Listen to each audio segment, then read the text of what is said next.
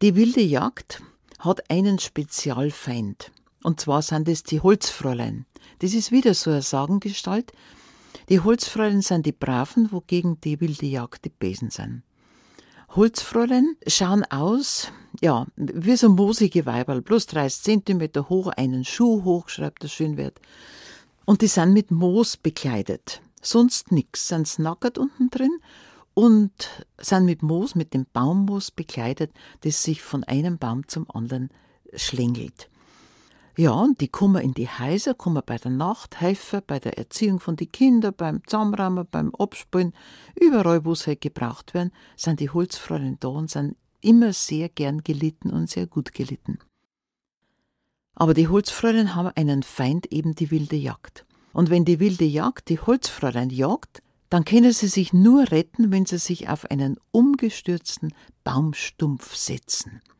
Und auf dem Baumstumpf muss ein Kreuz eingeschlagen sein. Mit der Axt, mit der Hacke ein Dreierkreuz, also drei Schläge. Und wenn man es ganz genau anschaut, ist es eine Rune. Und daran sieht man, wie alt diese Märchen und diese Sagen sind.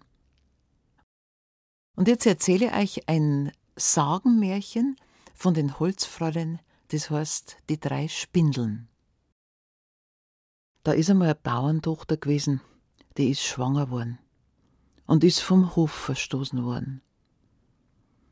So hat man das gemacht früher. Und dann ist sie raus in den Wald, hat sie auf einen Holzstock hingeguckt und hat gewarnt. Da hat sie auf einmal gehört, wie die wilde Jagd daherkommt, die hört man ja von weit und weit und weit, und der Holzfräulein rennt daher, das Madel springt auf, das Holzfräulein setzt sich auf den Baumstumpf und die wilde Jagd konnte das Holzfräulein nimmer erwischen. Es war dieses Dreierkreuz, dieses Runenkreuz eingeschlagen. Er sagt das Holzfräulein zu dem Madel, das ja von der wilden Jagd direkt umgewahrt worden ist. Was ist denn? Was ist denn los? Und dann hat das Madel die ganze Sorge gesagt, dass schwanger ist und dass es davor gehabt haben. Und das Holzfräulein sagt, Geh mit mir, wir passen schon auf auf dich. Und nimmt das Madel mit in die Holzfräulein-Höhle, die war schön, ein kleines Kammerl, alles mit dem Baummoos ausgeschlagen, ausgelegt. Der Tisch, die Stühle, sogar die Haferl waren moosig. Und da waren drei Holzfräulein drin. Komm rein, bleib bei uns, bei uns geht's dir gut. Und die Holzfräulein umsorgen das Mädel mit der größten Freude, mit der größten Sorge und lernen ihr Spinnen. Aber die konnte es nicht so.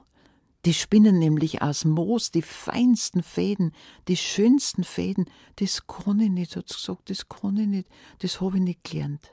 Ah, das macht nichts, dann machst du einen Haushalt und mir spinnen.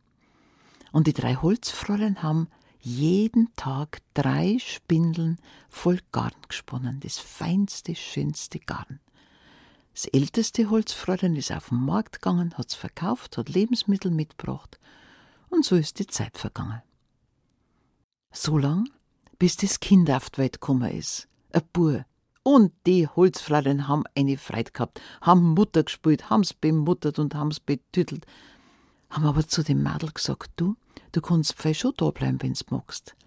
Aber dein Burm möcht mir da behalten. Oh mei, hat's Dirndl gesagt, freilich darfst du da behalten, bei euch geht's ihm gut. Und dann ist das Madel von einem Holzfräulein hinausgeführt worden zu dem Holzstock, wo's herkommen sind. Und das Holzfräulein hat gesagt, du weißt was, da sitzt jetzt da her und ich geh wieder weg. Und wenn's magst, kannst heimgehen. Wenn's nicht magst, kannst wieder zu uns kommen und kannst den Burm suchen. Und zum Abschied haben mir die Holzfräulein drei Spindeln mit Garn mitgegeben und haben gesagt, du die Spindeln, die helfen dir. Wenn's in Not bist, spinn so viel Garn runter, wie es brauchst. Es wird nie zu Ende sein. Und wenn's das nicht brauchst, dann steckst das oben in der Kammer in Rußbaum rein.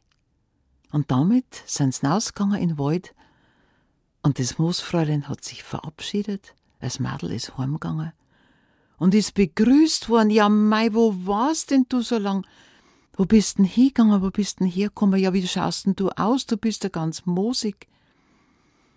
Und haben's herzlich willkommen geheißen. Und wenn's in Not war, dann hat's ein Garn abgesponnen. Und wenn's nicht in Not war, waren die drei Spindeln unterm Rußbaum.